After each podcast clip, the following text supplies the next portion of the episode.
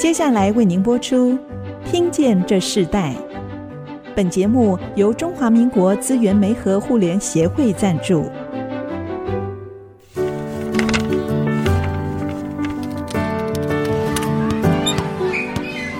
每一段经历都是学习，跳出框架，培养一个人对学习的渴望。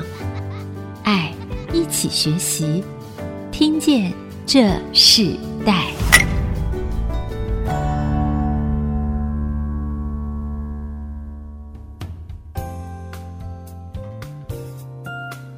各位听众朋友，大家好，欢迎收听《听见这世代》，我是主持人郭兰玉。今天在《听见这世代》节目里头，我们跟大家分享的世代学习的关键字，我们谈到是美感生活、健康的饮食世代。那我们知道，在这段时间哦，直到七月二十七号，我们正式的将第三级的疫情降到第二级，是一个微解封的一个时刻。今天是周六播出的时间里头，特别要提醒听众朋友，这是第二级的微解封，所以大家在生活上所有的行动上面仍然需要节制，也要谨慎。台湾好不容易一个稳定的状况下来的时候，是每个人都要在所有的生活的起居里头、生活的行动里头，更多的。注意一个人的改变，整个国家就改变啊！那我们在接下来，我们就会进行今天的这个真正的访问。其实，在这个访问中，我也是看到现在因为疫情扩增了很多人在家的时间，也加速了对很多健康生活和健康饮食的节奏，也改变了在相对的行业。所以，所有人都在学习节制的生活，不只是行动，也包含了饮食。所以我们特别邀请到一家在专门做一个国际贸易的公司，他们也在这个疫情时代里头改变了很多的不一样的一个销售模式，甚至营业的模式。但是在他们原来这个创业里头，他们有自己创业的理想，所以我们特别邀请他来到我们的节目，来跟我们一起分享。今天的来宾就是森森贸易有限公司的陈彩成副总，彩成来到我们节目，我们也请他从居家的建材，他自己娘家在居家的建材的代理，到现在自己跟她的丈夫创立一个生活优质饮食的一个进口贸易公司，从过去、现在，甚至到未来，一个新的健康饮食的时代。有哪些的趋势和变化？要请他跟我们听众分享。在分享之前，我们先请彩晨副总来跟我们听众朋友问声好。各位听众朋友，大家好。好，彩晨 好。好你们应该是非常年轻的一对夫妻哦。那你们其实好不容易一个疫情为解封，嗯、这是一个不容易的时刻吧？是啊，是啊，对啊，就是啊，终于慢慢整个台湾一起都有进步。对，希望可以继续大家一起进步下去。是，其实这是在你们当初创业的时候也没有想过会遇到的事情。那是不是彩晨可以谈一下你自己和你的丈夫，你们后来做了有关于这种健康饮食相关性的很多很好的原物料食材的这样子的一个贸易公司之前，你自己本身是学什么的？你创业的契机跟你自己家族所做的事情有什么样的相关性吗？哦，我大学念的是经济。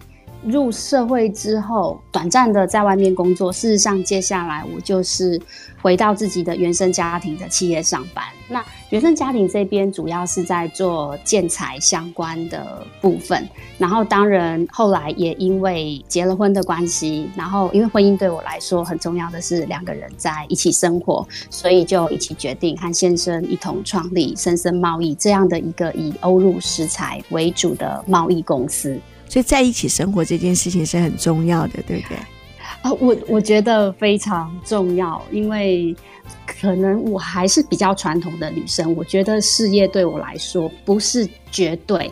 那如果跟先生能够一起生活，一起生活，甚至是一起工作，那把我们两个人的目标设定是一致的话，那我相信就是这样的生活会是我所想要的。你看，你刚刚讲到很重要，这就是结了婚跟丈夫一起可以一起生活，甚至在工作上，如果是在同一个环境，你认为是最好的。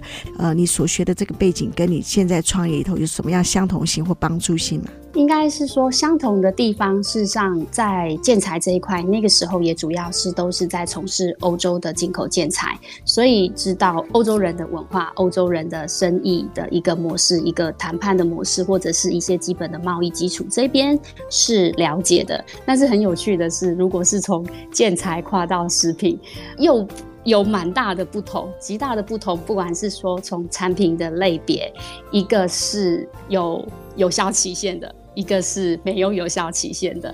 那再来就是说，在应用端，呃，建材的部分虽然是在居家这一块，但是它通常的消费环境还是比较是 B to B 的部分。我们后来创立了深深贸易，这是完全是以消费者为导向。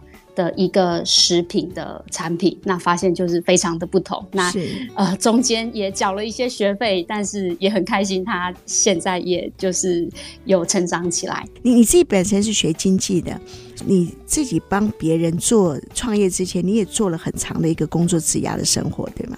我我创业之前，我只有在新竹短暂工作过一年。那事实上结束之后，就回娘家。帮家里的企业帮忙，但是虽然是回娘家上班，但是那个时候我一开始就是先从很基本的工作开始做起。我印象就是第一份的职位就是出货小姐，对，而且那时候我自己就是回头想想，就是真的是很菜很菜的那一种，就是那个单子会打错，然后或等等的，真的也是呃很感谢那个时候我的主管都还可以包容我，让我学习，然后一路做做做，从出货小姐。然后做到评检人员，然后后来又被推到第一线去做业务人员，这样。后来呃，也大概在大概呃磨练了大概五六年之后，自己在一个人去台北呃设立台北分公司，然后让台北分公司可以去营运。哇，这样的一个部分，所以其实父亲培养你就是一个创业家的一个起步哦。所以其实进入家族的企业是原本就是你自己愿意，也是你自己想要投注的这样子的一个学习的场域。呃，事实上并不是的。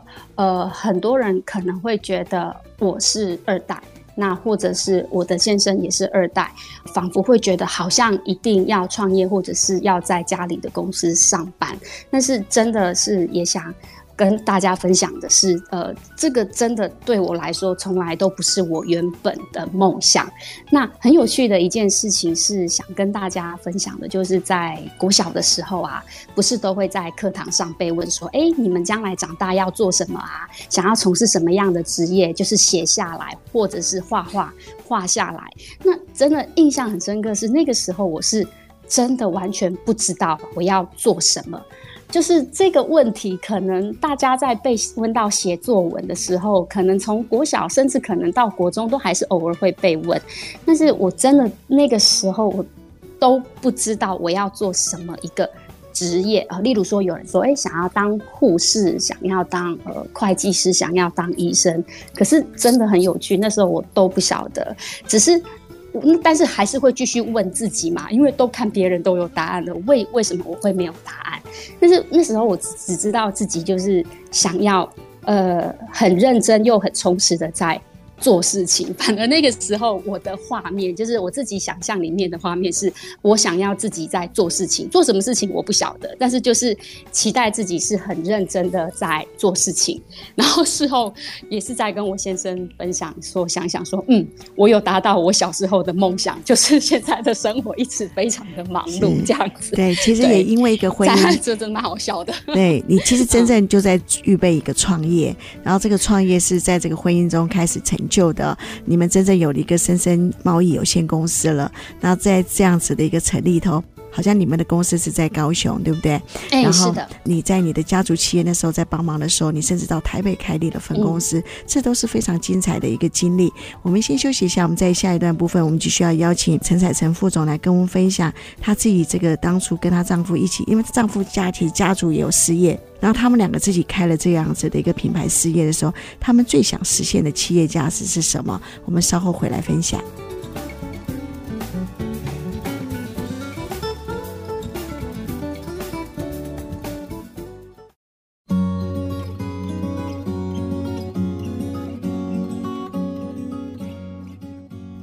回到《听见这时代》，我是主持人郭兰玉。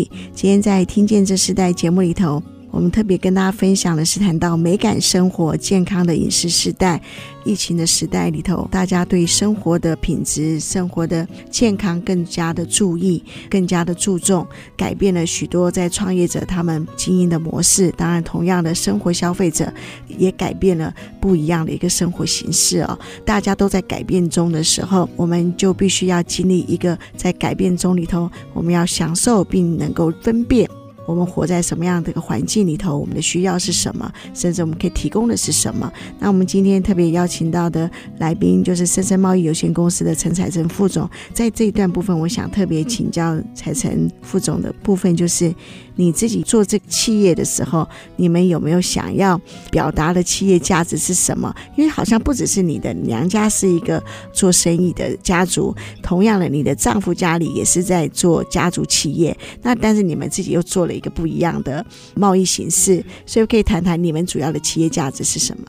呃，认真回答深深贸易想要实现的企业价值之前，事实上反而也想跟大家分享，就是所有的创业者，当然价值一定要先有，但是这六年来，我们真的是一直战战兢兢的努力在台湾市场站稳。呃，事实上对创业者来说，第一优先条件，反而是要能够先活下来。至于我们有没有想要实现的企业价值，呃，肯定是有的。那这个价值跟当初创立深深的时空背景有关系。那就是在二零一五年的时候，那时候二零一五年台湾还深受黑心油的食安风暴的环绕。身为消费者的我们，那个时候真心想要安心无虞的使用油品，因此我们选择了自己。找寻可信任的庄园，自己做品牌代理，然后进而切入台湾市场。所以，我们想要呈现的企业价值，事实上就是安全、安心。我相信这也是一个难题，是不管是每一个企业，有的时候都会遇到一些危机。那在这几年里面，的确也有感受到作为食品厂商遭遇到的一些。困难的抉择，想要表达的是，我自己觉得没有一家公司，它的创立初衷是哦，我要成为一家黑心企业。很多时候，企业的核心价值可以去感受到的是，如果它走歪了，它肯定都是一点一滴被侵蚀的。可能在某个危机或者是某个时刻，企业主发现做了某个不好的动作，但是背后却可以获得巨大的利润。那我在想啦，也许所谓的黑心企业就是这样不知不觉的偏了过去。那。至于我们，呃，当然要很努力的让自己活下去的时候，也要一直提醒，呃，我们公司要坚持我们的初衷，提供安全且安心又优质的产品给予消费者。是你刚刚提到，其实饮食内容的大灾问是很多的，我们永远不知道一个油的提炼，一个所有的食物里头，它的整个生产过程，其实它不是一个完全被透明的时候。呃，有时候我们不知道我们真正吃的是什么，但就像你提到的，一个人创业，他不是为了一个做一个黑心企业而创业的。其实，当我们 没有办法在信心中的时候，我们就会失去一个正直的心哦。这是在创业者很多很好的提醒。可是，同样的，你自己是学经济的，你的家族事业和你丈夫好像他们也是做。是属于汽车零件的这个呃，Rubicon，对不对？Rubicon，呃，对，汽机车用的润滑油。对，润滑油。那这个部分，你们的经验的传承里头，有帮助你们在贸易市场很重要的判断和决胜吗？在你们创业的过程中，我一直还是觉得我们是小微企业。在贸易的这个市场上，大公司绝对有大公司做贸易的做法的玩玩法。那因为我们知道自己的体型是什么样子，那做法一定要知道要不一样。要做的是蓝海市场，要聚焦我们的目标客户，就是因为贸易商嘛，贸易商不是在制造。呃，不是把它的制造规模做得有效益，做等等的。我们要做的贸易商是要挑好的产品，呃，更严格上来说，要挑到对的产品。呃，因此我们反而不是先从产品开始往后去导，而是说我的客户是谁，我要了解我的客户，那我在帮我的客户挑出他所需要的产品。然后帮我的客户找到解决方案。这是我觉得，反而我身为一个小微企业的的贸易商，我觉得这是应该要从这个方式导回去，这样子才可以帮我的消费者，也就是我认为的顾客，去帮他们找到解决方案。像橄榄油好了，橄榄油就是刚刚有提到的，当初我们创立的时候，事实上是因为。那个时候，台湾市场上大部分的油品都不被大家所信赖。那我们想说，嗯，自己去挑挑看，也也许可以找到自己所信赖的。那当然，后来真的是很幸运的，就是有有挑到，包含了像麦片。呃，在这一些的部分，因为我们开始知道我们的目标客户族群是锁定在四十五岁到五十五岁的女性。呃，他们讲求的是健康，在健康的一个前提下，我们所有的选品尽量符合，就是少添加物，然后而且就是最近也流行的一一个议题叫做原型食物。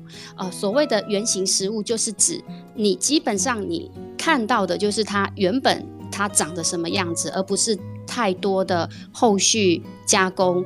而成的一个产品，那大概这就是我们觉得想要帮消费者挑选的东西啊。所以这是一个很重要的一些呃，你们在关键的判断一种重要的基础。其实从二零二零年到二零二一年啊、疫情的时代是一个全球化的。你觉得生活上最大改变是什么？做这个贸易产业最大的变动又是什么？OK，在如果是针对生活的部分呐、啊，真的我我真的可以相信，就是没有人可以料想得到，从去年到今年 COVID-19 这样的状态。那我觉得在生活层面最大的改变，第一个是待在家里的时间变多了，而且是没有办法外出用餐的，除非是外送，在家里开火的机会就肯定大增。换句话说，我们觉得厨房这一个空间的场域。呃，会比以前相对来的重要。然后再来第二个，就是我觉得大家会更注意自己的身体健康。呃，因为有看到电视啊、媒体啊所报道的生病和感染的案例。当然，我们努力不要去感染，但是同时间也很多消费者会想要提升自己的。免疫力，把自己的免疫力提高，然后把卫生环境给做好。再来第三个是，呃，这是也很明显的，就是购物习惯的改变，愿意上网购物居家用品的人变多了。对我们来说，呃，整个六月份，整个六月份是很明显，线上和线下的消费人数和金额是整个。对调的，这个是我们因为感受到，呃，消费者因为疫情的关系，我们自己作为食品零售业者而感受到蛮大的一个变化，这是在生活上的部分。那至于在贸易的这一块的话，影影响肯定是非常大。这个我也相信，最明显的就是运输成本和原物料的上涨。对，因为从一开始的呃。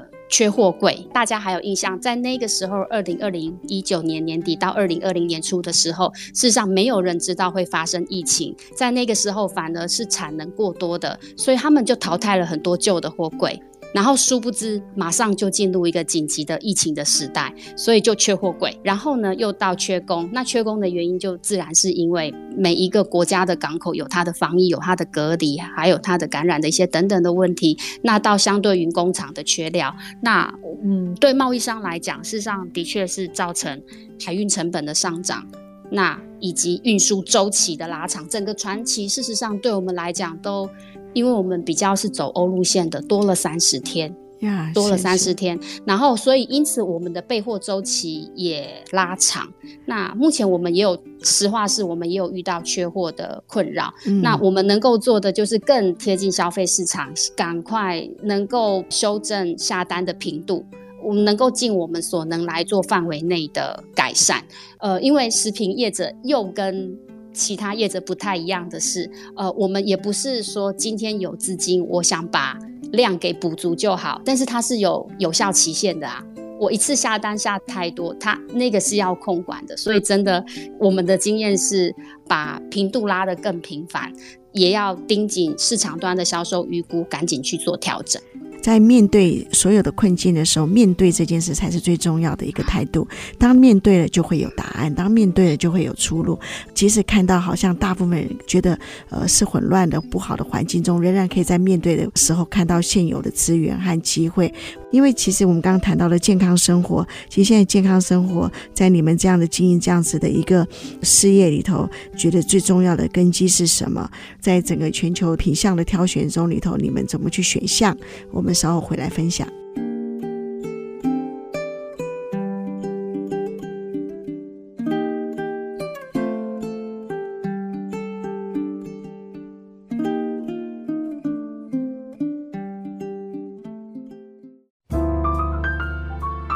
回到《听见这世代》，我是主持人郭兰玉。今天在《听见这世代》我们节目里访问到的来宾是森森贸易有限公司的陈彩岑副总，他分享他的创业故事，以及他现在面对全球的改变，在一个健康的饮食的世代，应该要怎么在这样子的专业的部分里头来跟听众朋友分享他们自己的经验值。那我们在这一段部分，我特别想请教彩岑啊，你因因为你们这个森森贸易好像已经也创业六年多的时间，对不对？哎、欸，是的，是的，已经六岁了，嗯、已经六岁了哈。你们非常强调健康生活，因为当初你是从二零一五年的这个台湾社会发生的这个黑心油的事件里头，让你们更有一个决心，想要引进更好的食材、更好的调味品来进到台湾，提供给国人使用。你自己觉得一个世代的健康生活必备的根基是什么？呃，我们觉得在疫情下的这样的一个时代啊，健康生活的部分分成两个层面。第一个层面，我反而是重视的是精神上的层面。呃，因为隔离久了，人和人之间的互动降低了。以前有一些人是靠回家团圆，依靠亲情；有的人是依靠他的好友相约在外。在这一段很特殊的期间，是都不被允许的。互动的减少，事实上，相信或多或少对大家的影响肯定是有的。那我们认为要提醒自己，一定要保持乐观的精神，不要被疫情过多的负面新闻影响太大，保持乐观感恩的心情，我们反而觉得这个非常的重要。那另外一个层面是努力从居家生活找寻可以让自己放松的短暂片刻，也很重要。因为我们是贩售调味品为主哦，我们认为努力在料理的片刻中去享受烹饪过程，给自己的一种疗愈感，哪怕可能是切菜板的声音，哪怕是你煮。煮的这一碗汤，它滚了，水滚了，那样子咕噜咕噜的声音，就是在这一些小小的部分。我觉得，如果呃你是会煮菜的，就更学着去享受烹饪这个过程，给自己的疗愈感。我们觉得这个会非常有趣啊。这是在精神层面上。那但是除了精神层面上，我觉得在比较实质上生活的部分啊，讲的呃比较。呃，粗俗一点就是，我们觉得一定要就是吃得好，睡得好。我们来讲吃的这一块啊，如同我刚刚前面有提到，真的建议大家要多吃原型食物。所谓的原型就是原来的形状，就是不要有过多的加工过程，然后使用添加剂少的食品。那因为我们对油品有一些研究，在这边也真的。呃，提醒大家，就是植物油要慎选，不要不小心吃到了一些让自己身体发炎的油品。那因为大部分的植物油啊，本身都含有很丰富的多元不饱和脂肪酸和单元不饱和脂肪酸。那呃，更直白来讲，就是最近大家开始还蛮常听到的，就是 Omega 三六九这一些，就是多元不饱和和单元不饱和脂肪酸。虽然这些东西啊，对我们的人体都很重要，但是比较大家要记得，就是 Omega 六这个东西，Omega 六它吃多了，身体是容易发炎的。所谓的发炎，就是让身体比较处于一个。比较容易被疾病所触发的一种状态，所以真的提醒大家，Omega 六要少吃，因为必须说，在一般常见的植物油里面，它是很常被看到的。它 Omega 六通常一蛋糕都会大概是呃整个它占整个油的大概到六十到七十 percent 之多。那像葡萄籽油。葵花油、大豆油、芝麻油、玉米油这一些，就提醒大家少用这样子。那另外的 Omega 三和 Omega 九就是对身体很好的一个不饱和脂肪酸。对，然后 Omega 三和 Omega 六啊，这些都是对身体好，多多益善。像 Omega 三，它是一个 Omega 三丰富的油品，比较常见就是最近很流行的印加果油或者是亚麻仁油。那 Omega 九丰富的植物油为橄榄油和苦茶油。那因为油品对我们吃的这一环啊，实际上它是很重要的，但是又常常被忽略，所以在这边想要跟大家呃特别分享这一块。哦，对，你刚刚提到印加果油，我在去年的时候，一个很好朋友就送我一瓶印加果油，然后他还带那个印加果的那个果实让我看，然、啊、后我说那个这个油我没有听过，可以喝吗？印加果油，我跟你说，二零二零年真的是全台湾人民疯狂，就是它就突然火火了起来，因为它的 Omega 三的含量。非常非常的高，而且因为他太热情，还叫现场叫我倒一小杯，叫我喝下去。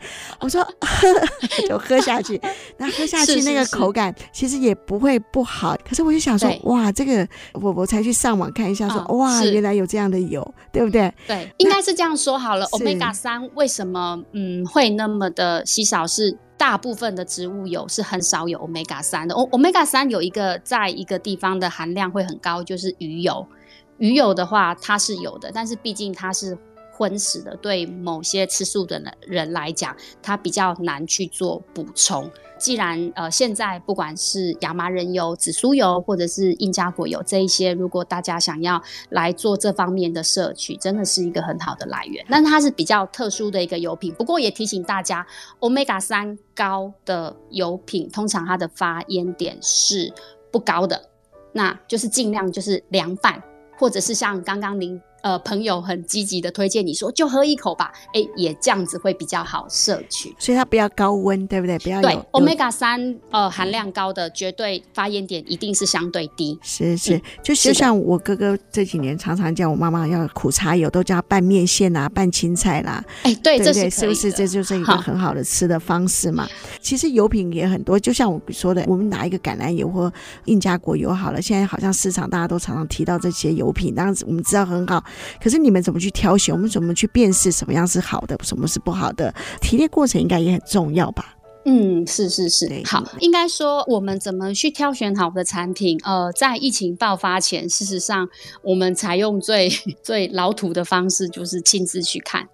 在疫情爆发之前是这样，那当然疫情爆发之后，我们就一切就转为线上化。但是既然是贸易商，事实上我觉得也是我们一再提醒自己是，因为有的取得的成本是高的，就是哎感觉很好卖哦，利润很好哦，就是这样子。但是事实上，我觉得我们要。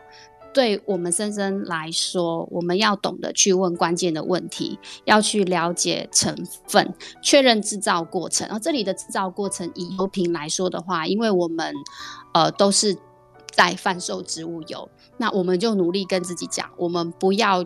我们就是只卖冷压初榨，我们不去贩售那些精炼的再制的等等的油品。虽然它的市场售价可以比较有竞争力，但是我们就把自己定位在刚刚提到主持人有提到的，我们的企业价值希望呈现的是安心安全，所以我们就不去碰精炼油的那一块了。在整个的油品的制造过程，我们也。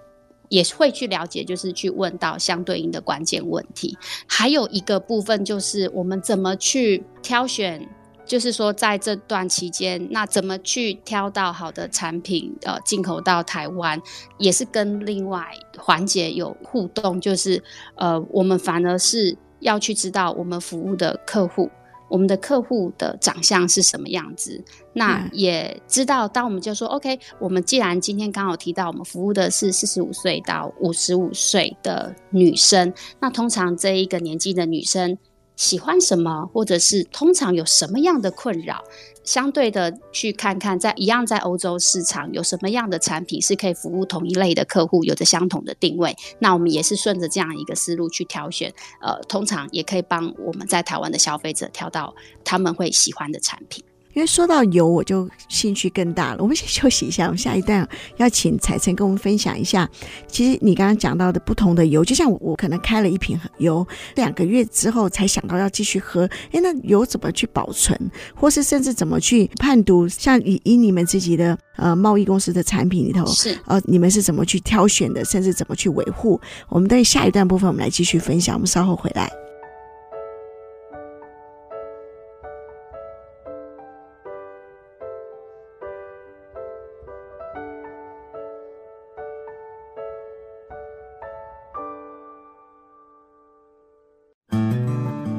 回到听见这世代，我是主持人郭兰玉。今天在听见这世代节目现场，我们邀请到来宾是森森贸易有限公司的陈彩成副总。跟他先生结婚之后，他们就开始创业，他们做了一个关于健康调味油的这样子的一个贸易哦。当然，他们也还有不同的产品。可是我们刚刚提到那个油这件事情，我就是很想请彩成更多来跟我们分享。就以你们自己为例好了，你刚刚提到说。不论是橄榄油或是印加果油等等，你们是怎么样去挑选？那比如说一个好的油，其实再好的油，我们打开之后多久喝完？我们要怎么去保存？是不是也可以请采澄跟我们听众朋友说明一下，让我们更多知道？我们已经花了力气挑选好油了，那我们要怎么去保存？关于如果说在保存的这一块啊，事实上。大部分的植物油的天敌就都是阳光、空气和温度。呃，所谓的阳光就是不要把你买回来的油，然后放在窗户阳光可以直射的地方，就是把它放在阴凉处。那空气的部分就是指一旦我们开了瓶以后，尽量专心的去把它使用完。对，因为大部分的油品它是会氧化的。至于就是说，诶，但是我这氧化到底是一个月内要用完，还是两三个月内要用完？我觉得根据不同的植物油的品种不太一样。那觉得就是想跟大家讲，就是因为一瓶油就差不多五百 CC、五百 ml 的话，呃，真的就是专心尽快去使用它，基本上都是没有问题的。那再来就是温度，就是当然呃，尽量大家在厨房的时候不要把油品放在灶台的旁边。就是让它尽量处于一个比较阴凉的一个状态，那自然你买回去的这一瓶油，它的状态就可以在使用上更持久。啊，所以像以你们自己橄榄油系列的话，你们是怎么挑选的？呃，我们的橄榄油的话，我们是皇家橄榄油。那我们的明星商品就是皇家橄榄油的大黑瓶和小黑瓶。它是在当初前面所提到食安风暴的背景一个情况下，我和我先生亲自去西班牙参访了三家制造商所挑选出来的品牌。那我们会选它，或者是它的商品特色，就是第一，这个品牌是西班牙王室御用的。换句话说，是国王在喝的，呃，品质肯定是有保障，而且，呃，这个品牌他们每年真的拿下多款评比大奖，就是真的不在话下。那再来，反而就是制造过程的这一块很特别，它是使用比较早摘的。橄榄果实来去制造，来去榨油。呃，虽然它的产量是比较稀少的，但是品质它相对却提高很多。不管是说从香气闻起来很新鲜，有番茄的味道，像果汁一样，甚至到它里面的营养成分元素，就是它很有丰富的橄榄多酚。那这个橄榄多酚也是对我们女生非常好的抗氧化的一个因子。在第三个部分，我们的特色是原本大部分。分的人是会问这家油商说：“哎，你们有没有在卖冷压初榨的橄榄油？”那反正我们的回答是：我们只卖冷压初榨的橄榄油，我们真的只卖冷压初榨的橄榄油。那再来第四个是，我觉得消费者才是真正最重视的，因为大家拿橄榄油还是有不少的人肯定是拿它来开火，它的发烟点都是达到两百一十度的。是算高温的，因为一般的中小火，一般家用的炒菜，大概在一百六到一百八，温度就够了。哪怕我们在烤箱啊、烤蔬菜啊。温度也都设定大概在一百八，所以发烟点两百一十度是非常安心的。煎煮炒炸凉、嗯、拌都很 OK，听起来很好。因为橄榄油其实一般的女性都非常喜欢，而且现在很多家庭都在使用嘛。那像你们现在做贸易的话，你们这个经济价值和你们要投注在社会责任，你怎么去平衡呢？我们目目前是有跟像新路基金会配合义卖。啊，或者是透过食物银行哦，真的很喜欢这个机构，我真的觉得他们。很认真的帮对他们非常认真，真的，他们真的很棒。我也许离题了，但是真的，我那个窗口，我觉得他们是真的很用心在做事。好，对不起，我拉回来。甚至我们透过食物银行，我们捐赠给像东港海口人社区单位，或者是中区偏远山上的小朋友。呃，然后我们甚至在这段疫情期间呢、啊，我们也透过呃认识的护士，然后捐赠小熊软糖给第一线的医护人员，嗯、然后让 让他们吃软糖舒压。但真的是表达。我们的感 感谢这些第一线的工作人员的辛苦。是，那你自己成立六年，应该团队里头也很多的年轻人嘛，嗯、跟着你们一起工作，所以你怎么带领你团队年轻人进入一个新的看见和突破呢？呃，我觉得第一件事情是一定要做好沟通，做好沟通非常的重要。那在这个沟通过程中，除了当然一定要很明确的传达公司的要求，那最重要是他们自己要挖出自己的需求、要求和生涯规划。那这点我们很有感，因为现在的年轻人，我不觉得他们很嫩，他们缺的是。不知道自己要什么，那如果他们一旦能够自己知道要的是什么，我觉得他们都会很认真又努力的去达到。不过我也知道这是需要时间的摸索，所以也希望年轻人也要给自己一些耐心，就是一旦他们知道自己的需求。之后，那当然在公司的立场是，如果他的需求又能够和公司所提供的职涯规划能够相互符合的话，我觉得对双方都是很好的加分。嗯，对，就是第一个是沟通，再来是如果在执行实际执行的部分的话，我觉得是比较简单，就是公司只要给好一个大目标。那让他们自己懂得去，也要教他们怎么把一个大目标去拆解成不同的小目标，让他们自己去设立。那每当达成一个阶段的小目标，实际上他们也会很有成就感，他们自然也会更相信自己也可以完成其他的目标。是，那你自己最想传承的一个新饮食的世代的价值是什么？呃，我觉得，呃，这个问题事实上有点难，但我们自己的感受是，就如同前面所提到的，就是一定要吃得好，睡得好。那自己更有感受的是，一定就是再加上一句，煮饭要煮得开心。呃，我们发现现代人饮食已经不是单单的饱足。而是要进阶到一种疗愈。如果能够从料理给自己的食物里面体会到快乐，我相信大家会更知道要给自己喂食什么样的食物。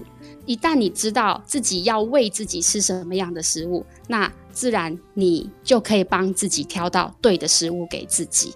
那在这里也想补充一下，也就是因为这样子，我们原本是呃称自己为生生贸易，后来我们的沟通改成我们自己是生生采食，呃，那也就是呼应了前面，就是我们觉得想要觅食好的食材给大家。